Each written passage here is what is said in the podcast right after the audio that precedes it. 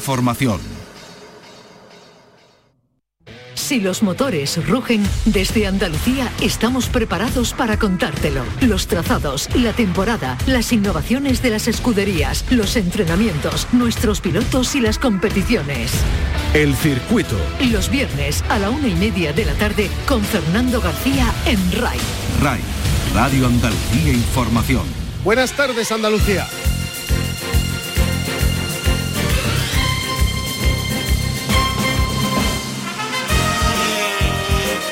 Vuelven las motos. Este fin de semana se disputa el Gran Premio de Francia. En Moto 2 estará el andaluz Marcos Ramírez de Conil en Cádiz. Y en Moto 3 otro andaluz que debuta, José Antonio Rueda, de Los Palacios, en Sevilla. Después de las dos primeras pruebas disputadas en la Red Bull Rookie Cup, en Portimao y en Jerez, con dos carreras en cada país, Rueda marcha al frente de la clasificación con dos victorias, un segundo puesto y un tercero por lo que ni siquiera se ha bajado del cajón en este inicio de campeonato, así que lo veremos este fin de semana debutar en el Mundial en la categoría de Moto 3. Y en MotoGP Cuartararo llega a su casa liderando el Mundial. Es el gran favorito, tiene 89 puntos, pero solo 7 más que Aleix Espargaró. En Moto 2 manda Vietti y en Moto 3 Sergio García.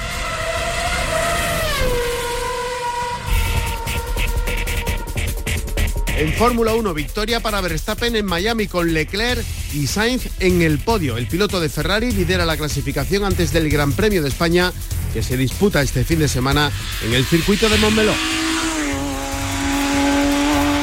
El piloto malagueño Alberto Rodríguez en turismos y el jiennense Esteban Perea en monoplazas han sido los vencedores de la quinta edición de la subida No Alejo.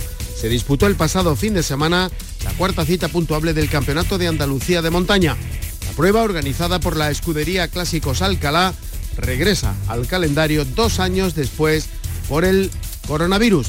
Contó con más de un centenar de inscritos. Primera victoria en Andalucía del piloto extremeño José María Ruiz Crosantero. El vigente líder del campeonato se imponía con contundencia en la novena edición del Slalom de Conil organizado por la Escudería Sur, la segunda prueba de la temporada que se estrenaba con un nuevo recinto de tierra en el ferial de la localidad costera de Cádiz. Y atención porque este fin de semana tenemos Campeonato de Andalucía de Motocross en motociclismo. Se disputa el domingo a partir de las 9 de la mañana en el circuito de Chiclana de la Frontera. El circuito con Fernando García. Arrancamos. En la realización está Pepe Rosales.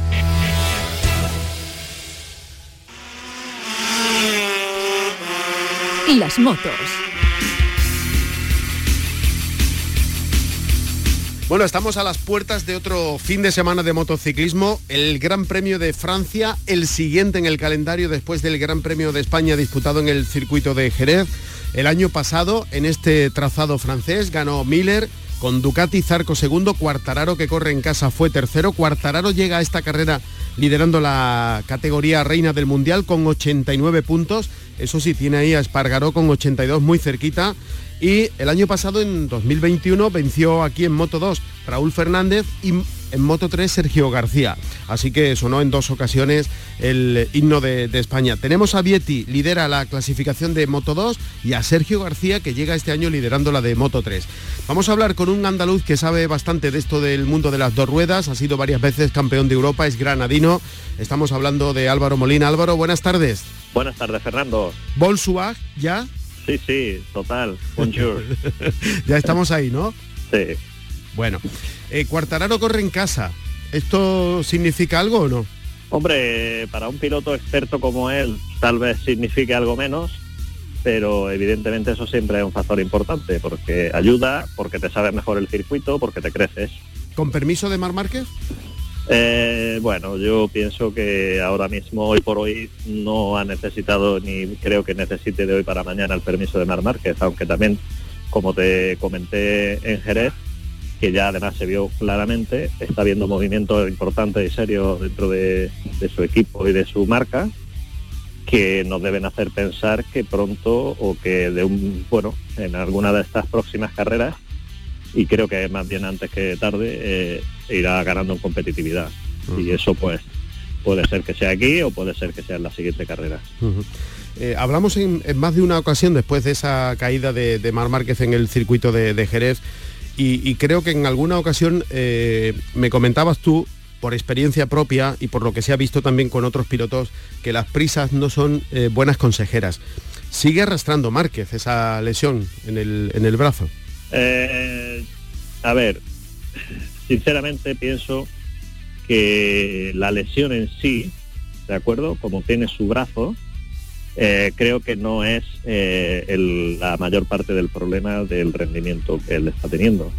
Yo sé que esto es una controversia, que mucha gente que me escuche va a pensar lo contrario, porque bueno, pues el mismo Mark dice que, bueno, que tengo que cambiar mi estilo, que tal, él utiliza muchas veces esta, esta, este factor como, como que es una de las causas principales, pero yo me fío bastante más de los hechos y de eh, una realidad que es muy clara. Mark en el circuito de Austin fue competitivo, donde remontó del último y bueno, se vio claramente que tenía un ritmo para ganar.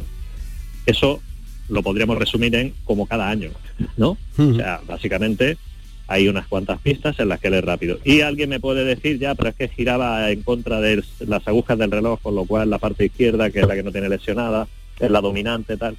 Ya, pero es que el año pasado, que como tú comprenderás y estarás de acuerdo conmigo, estaría peor de esa lesión, estaría menos recuperado que ahora, ¿de acuerdo? Y el año pasado también ganó una carrera en Misano, que gira a derechas y que tiene una carga sobre el lado derecho tremenda. Entonces yo no lo veo, no lo veo. Yo lo que veo es que técnicamente eh, les falta para poder poner esa moto a punto. Eso me fío mucho más y eso Mar también lo ha dicho muchas veces. Esta no es mi moto, yo con esta moto no voy bien y pienso que mientras oigamos ese tipo de comentarios los resultados no van a ser los que podrían ser. También pienso que más que la lesión del brazo en sí mismo, lo que más afectó, lo que más ha afectado es pues que ha acabado con ese momento de dulzura, ese momento de iluminación que él tenía hasta la lesión de Jerez, como lo tuvieron en su momento Rossi, como lo tuvo Durhan, etcétera. Eso es una, un equilibrio que si se rompe después es difícil de recuperar. Ya se ha hablado muchas veces de ese medio segundo que llevas en la manga por el hecho de ser el ganador. Eso te da un extra, un extra mental, sobre todo, que una vez que se pierde, recuperarlo, pues hay que construirlo y se tarda bastante. Bueno, y aparte del protagonismo que pueda o no tener Mar Márquez, eh, Espargaró, estando ahí en la clasificación tan, tan arriba, Ale Rins, que va también en tercera posición, empatado a puntos con Bastianini, eh, tenemos opciones, ¿no?, de, estar ahí arriba. Sí, sí, hay bastantes opciones. La opción Espargaró yo la veo un poco más difícil en cuanto, si te refieres a la lucha por el título, que me imagino que es de esto de lo que habla, eh, más difícil, ¿no? O sea, yo pilotos españoles teníamos a Jorge Martín con muchas esperanzas de que eso fuera mejor, pero eh, lleva ya demasiadas carreras con muchos problemas, con muchas muchos ceros y eso lo complica todo. ¿no? Yo no, no lo veo como un aspirante al título ahora mismo. Entonces, eh, nuestra mejor baza pues, puede ser Espargaro, puede ser Mark, en fin, hay pilotos buenos, pero veo difícil no es por ser agorero, pero veo difícil estar en la lucha por el Mundial a largo plazo esta temporada. Hmm. Si analizamos la categoría intermedia, Moto 2. Hombre, en Moto 2 Marcos lo está haciendo en algunas sesiones y en algunos momentos lo está haciendo bastante bien, pero es lo que hemos hablado otras veces, ¿no? Pienso que le falta pues que le acompañe un poco más los medios para poder estar más arriba quiero destacar también una cosa que nos trae loco a todos, no sabemos cómo hace para hacer esas salidas tremendas que hace él mejor con diferencia saliendo. ¿no? Además resuelve bastante bien, pues, bueno, eh, no solo la parte de la salida, sino que es que prácticamente arregla el fin de semana cuando están atrás en la parrilla, eh, él hace unas salidas espectaculares y se coloca ahí delante. Además es él, porque no, su compañero de equipo sale más o menos normal, por sí, ¿no? Por lo cual ese es mérito suyo.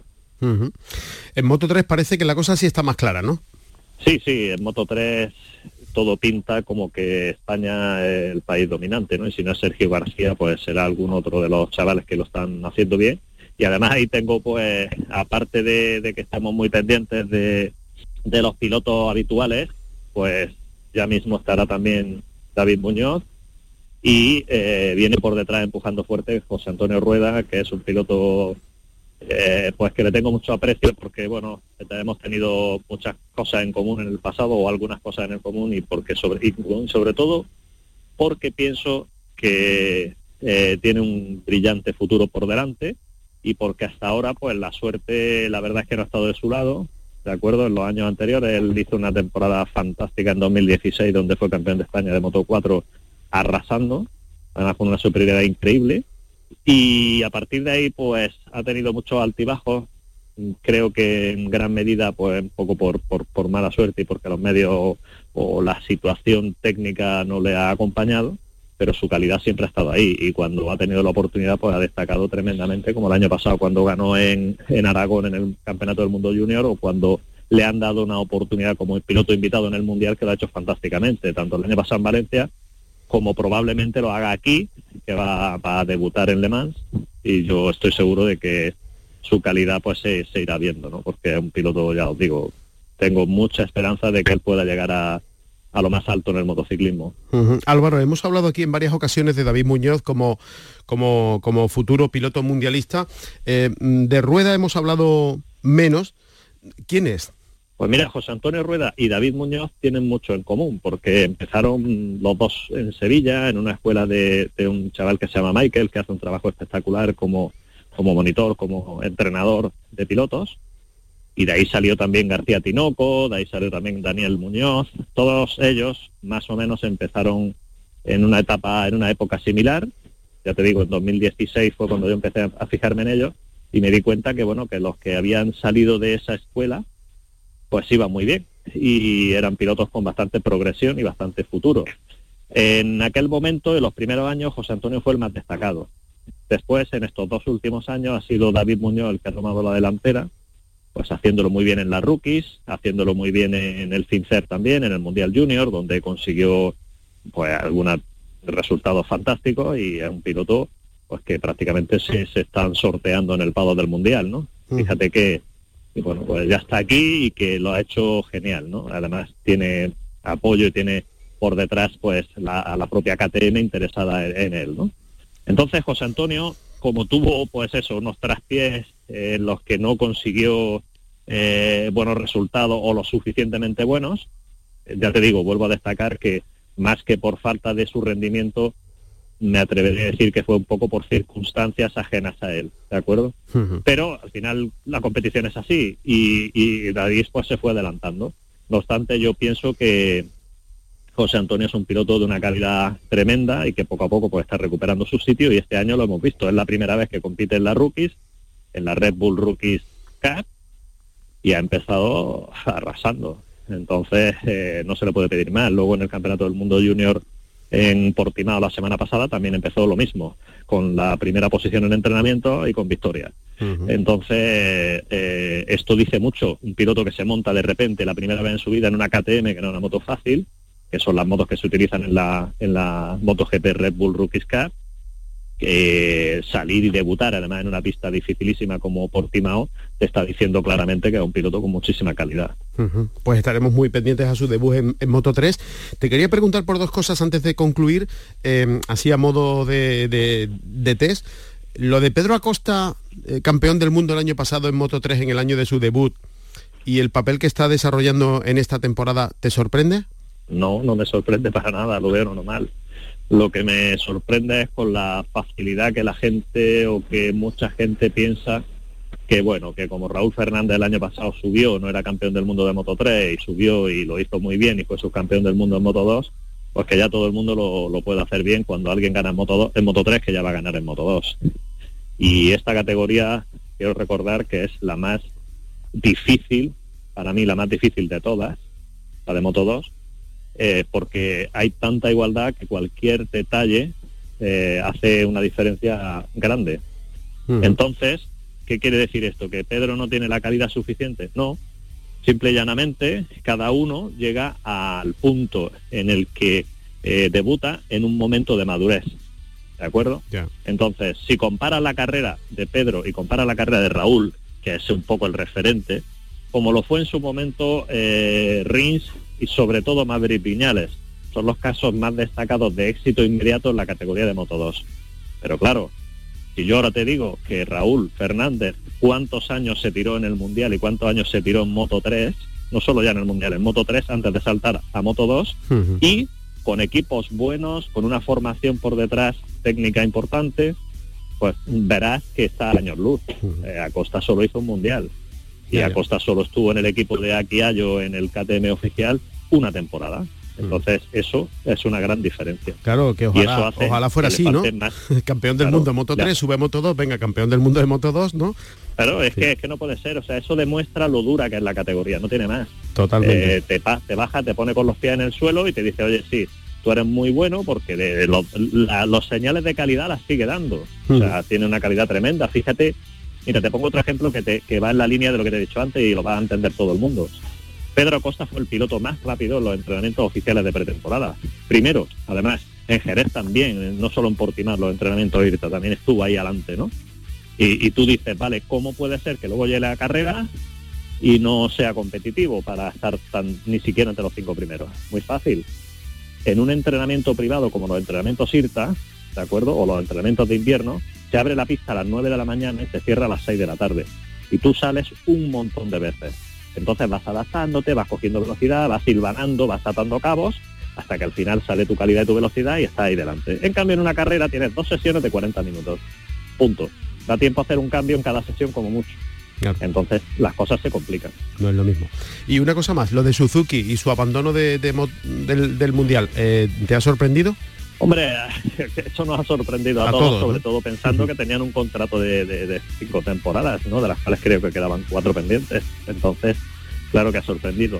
Por otro lado, eh, a ver, todos sabemos cómo está afectando económicamente al globo en general, al mundo entero, ¿no? Eh, la guerra que, hay entre Rusia y Ucrania, todo esto, la, la invasión está teniendo una serie de consecuencias, luego el problema de China que está otra vez pues bueno cerrando tal que está provocando unos problemas en el cadena de suministro grandes más luego pues el problema legal que tienen eh, por temas de contaminación como en su día lo tuvo Volkswagen y muchas otras marcas no el Dieselgate y demás.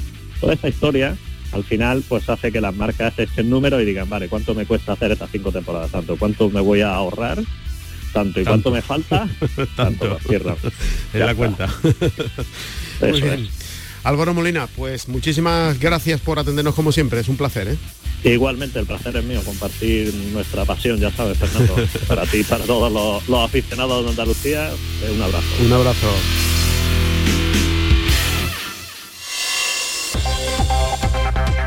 Esta es nuestra dirección de correo electrónico, elcircuito@rtva.es.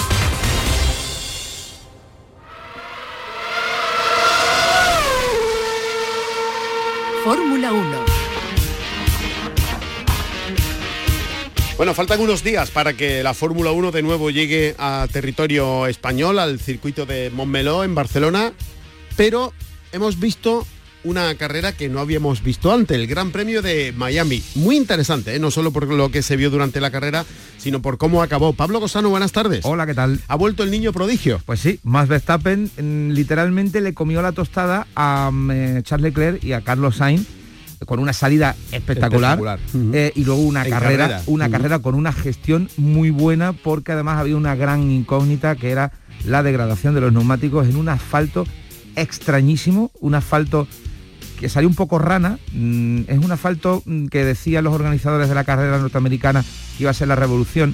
Estaba hecho con una mezcla de polvo calcáreo con, em, con distintas piedras. Em, no, era la grava normal.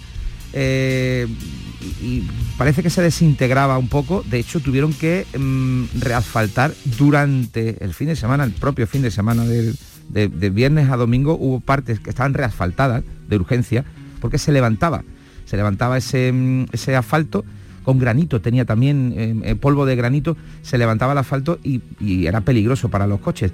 Entonces esa degradación de los, ese poco agarre que tenían los, neumáticos, no sabían los pilotos cómo iba a evolucionar a lo largo del fin de semana. Entonces fue una carrera muy de gestión y muy de, estar con la lupa puesta. De hecho, escuchamos durante la carrera las radios y buena parte de las conversaciones eran sobre los neumáticos de los rivales, de ver cómo iban para ver qué gestión se hacía cada uno. Fue una carrera, a mí me decepcionó un poco, me esperaba algo bastante más espectacular.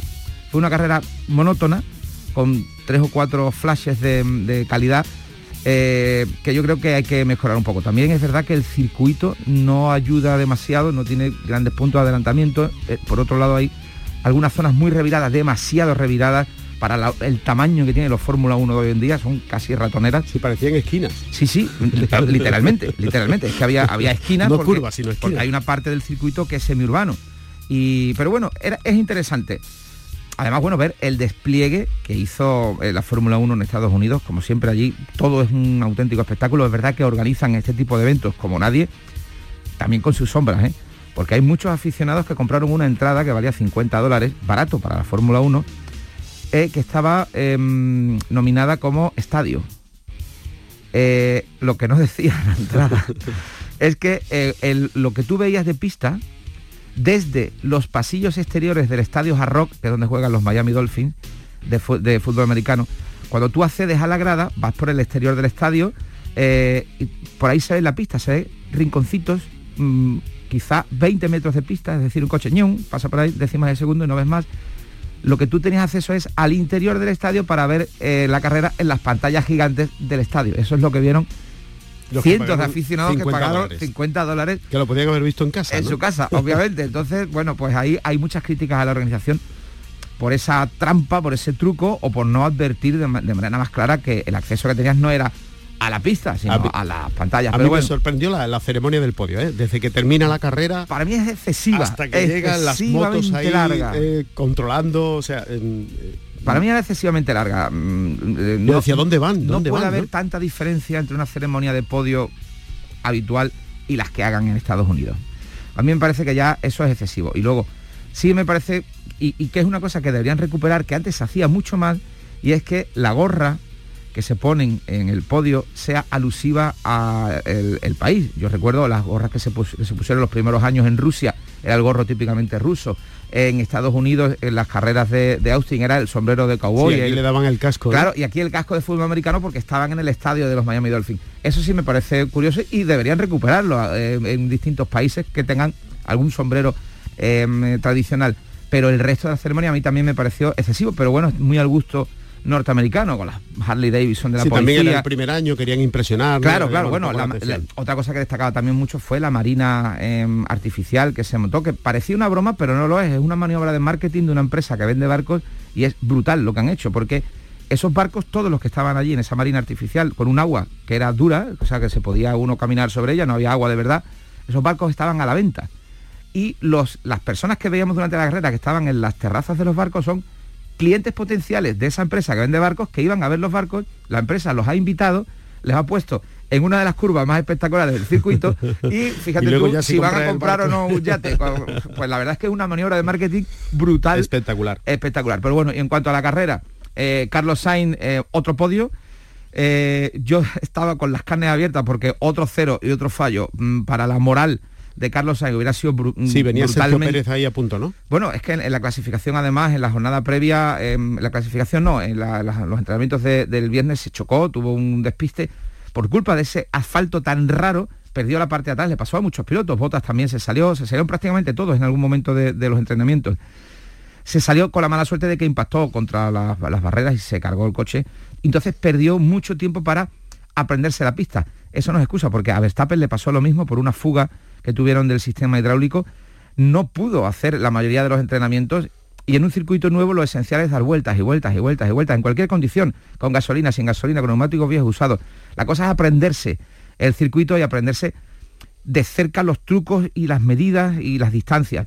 Carlos Sainz no pudo, Verstappen tampoco, Verstappen lo tenemos ahí arriba del podio ganando y Carlos, bueno, pues tercero, no es mal sitio después de mm, todo lo que lleva sufriendo al principio de temporada.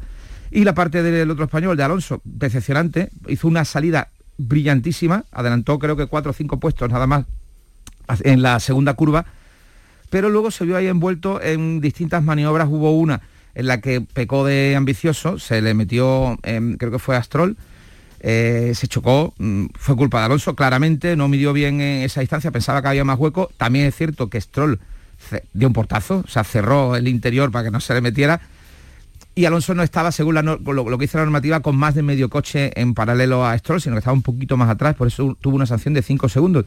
Que no hubiese pasado nada, pero mm, no le vino bien el coche de seguridad, el accidente que hubo al final de la, de la carrera, porque volvió a, juntar de nuevo los coches, mm, se perdieron todas las distancias y luego tuvo otra maniobra que no, no vimos en el, en el directo que parece que salió por los límites de pista, ya estaba advertido y se le impuso una sanción de 5 segundos más y en vez de noveno acabó eh, décimo primero. Le bajó a la, mm. la clasificación. Bueno, eh, llega el Gran Premio, sí. Hay otra polémica también con el asunto de Ocon, que a Ocon se le pidió que mm, parase, eh, creo que era Tsunoda que era el que llevaba detrás, y Albon, para que la distancia de la penalización de 5 segundos con Alonso no se convirtiera en sanción por puestos y en un principio Ocon se negó a, hacer, esa maniobra. Se excusaba que decía que no podía, bueno, tiene un coche bastante más rápido que el, Alfa Tauri, alegando que no podía retenerlo porque lo iban a adelantar. Ya vimos que era bastante difícil adelantar, si no estabas muy pegado, incluso con DRS era muy difícil adelantar. Al principio se negó, se ve que en el equipo le insistieron y luego al final sí lo hizo, llegó a 6 segundos, lo que pasa que como tuvo la segunda sanción Alonso, pues al final al final cayó. Pero hay cierto... Mm, malestar. Malestar en la escudería. De hecho, declaraciones de Alonso al final de la carrera, mm, cuando le preguntaron cómo iba, dijo que bueno, que en las próximas carreras va a hacer la misma estrategia de neumáticos que Esteban Ocon dice, porque parece que siempre funcionan bien.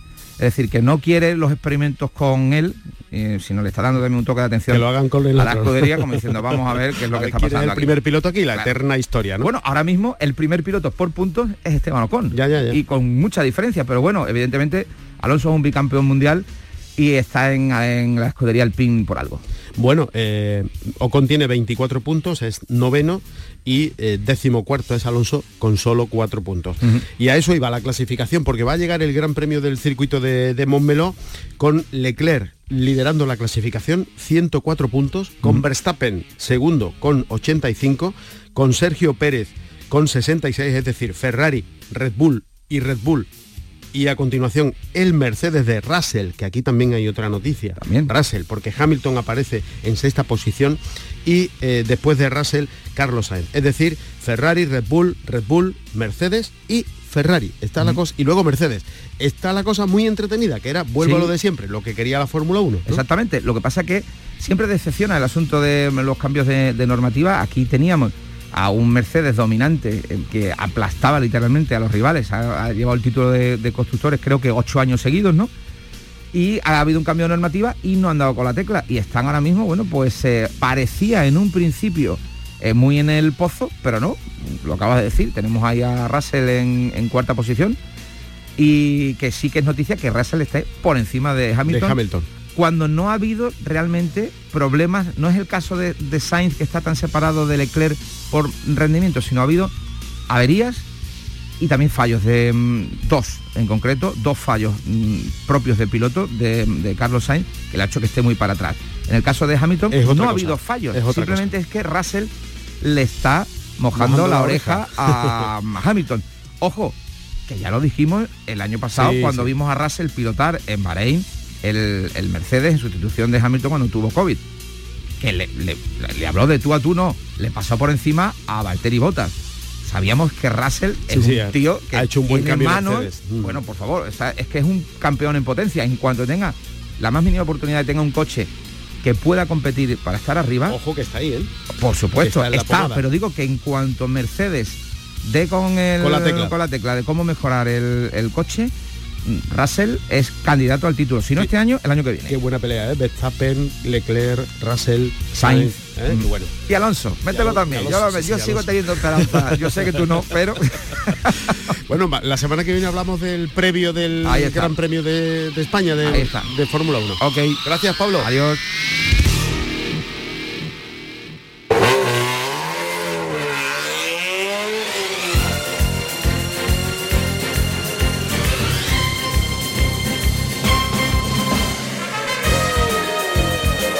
Nos vamos, volvemos el próximo viernes con más cosas del mundo del motor en nuestra tierra. En la realización estuvo Pepe Rosales. El circuito con Fernando García. Si van a salir a la carretera, mucha precaución y no se olviden de ser felices.